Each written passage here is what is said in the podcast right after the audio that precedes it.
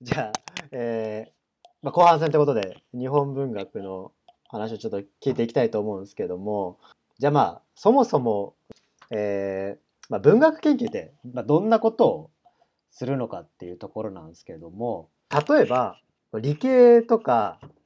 法学部とか経済学部とかだったら、まあなんとなく、まあ、あとは小学部とかですかね、なんとなくこうこんなことやってんじゃないかみたいなイメージは浮かぶんですけども、文学研究ってどんなことをやるんですか文学研究は、えっと、いろんなアプローチの仕方があるんですけども、まあ、よくあのみ目にする耳にするとかは、えっと、ヤフーとかで例えばヤフーニュースとかで太宰治のこんな資料が見つかったよみたいなうん新資料発見ってのが、まあ、一つはあるんですけうど、んえっと、それそれは本当に文学の研究の一分野にしか過ぎなくて。うん例えば、えっとまあ、大きくあるのが作家論とお作品論あるいはテクスト論とかもあるんですが例えば作家論っていうのは何かっていうとその作家っていう人がどういうふうにこう生活してたとか、えっとこの時こういう雑誌にこの人は書いてたんだとかそういう作家を追うっていうアプローチの仕方があるんです。その作家そのの雑誌の普段の生活とかから追っていくみたいな。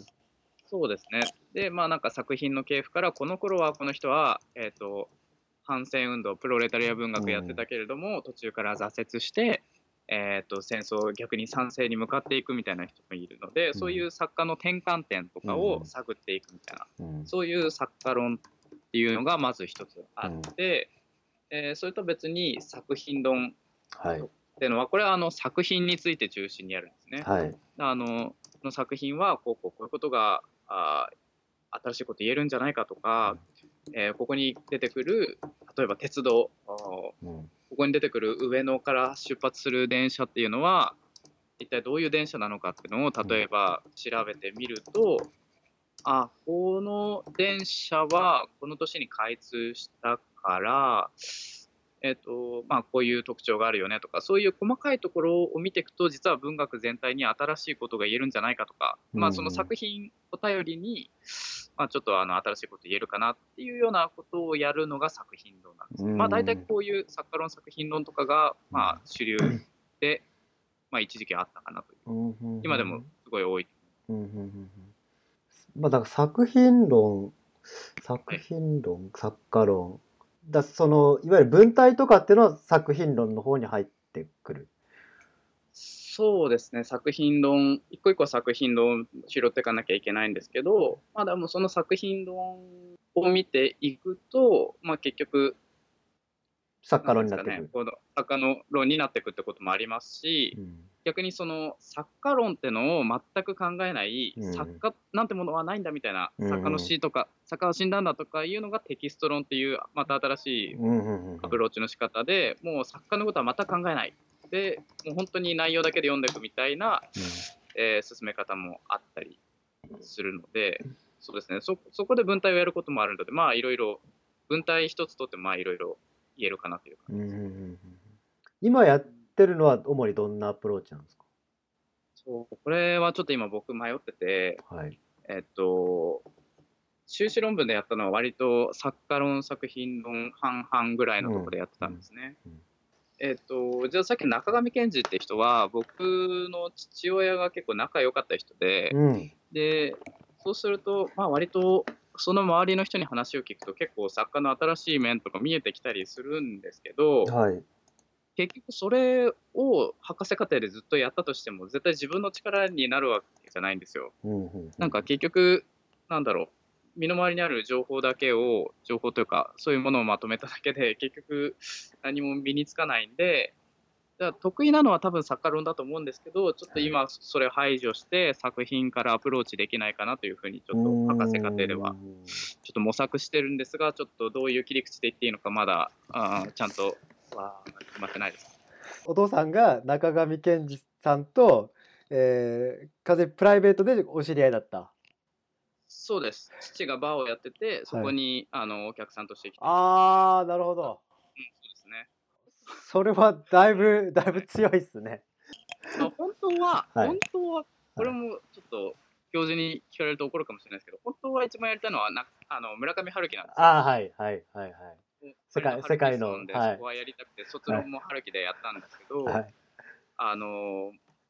まあ、まず教授の勧めで、はいまあ、中上にしたらどうだっていうのがはい。ありますし、そもそも、はいあの文学研究は死んでないとできないので、はい。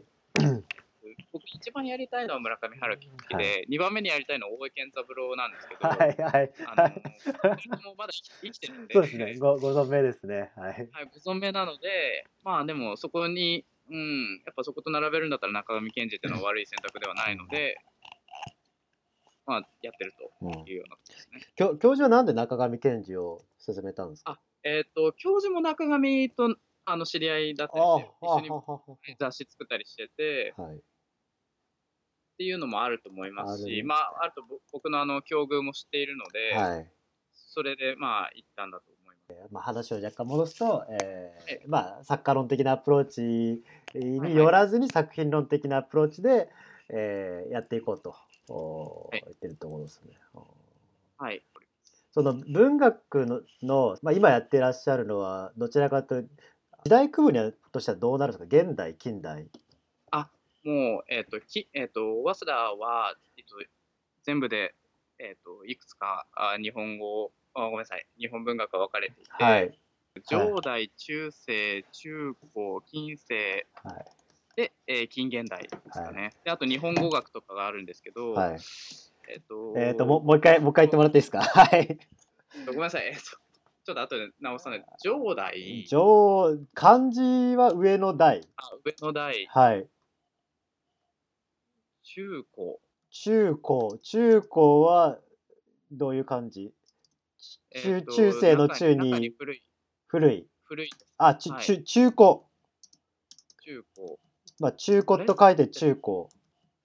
中古、古いです。中の古いで中古です。中の、まあ、中中中古いわゆるなんか中中中中古ビデオ販売みたいな中古そうです。あはれあ、そうだかなちょっとあやばいですね。僕もこれ間違ってたら後で怒られちゃうから。い、はい、あの今確認しましょう今 Google 先生に聞いてみましょうああ、すいません。なんか上代中高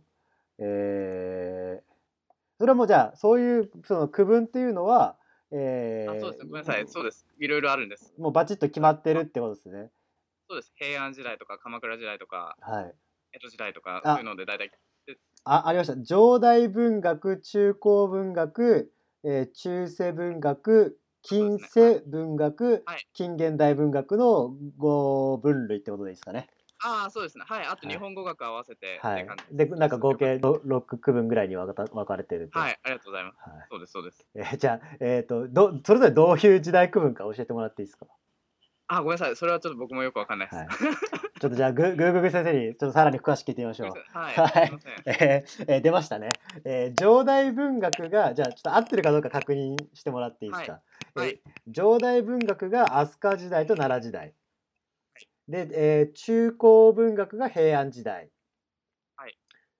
えーあと中世文学が鎌倉室町安土桃山時代、はい。えーはい。はいで近世文学が江戸時代、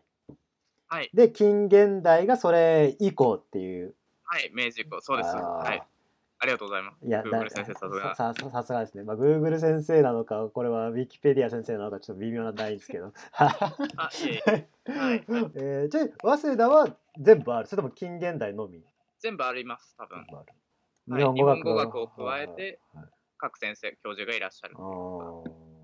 じゃあまああの、まあ、と隣の部屋じゃないですけど隣の方では、まあ、中世文学をやったり中高文学をやってたりする人たちがいるっていう。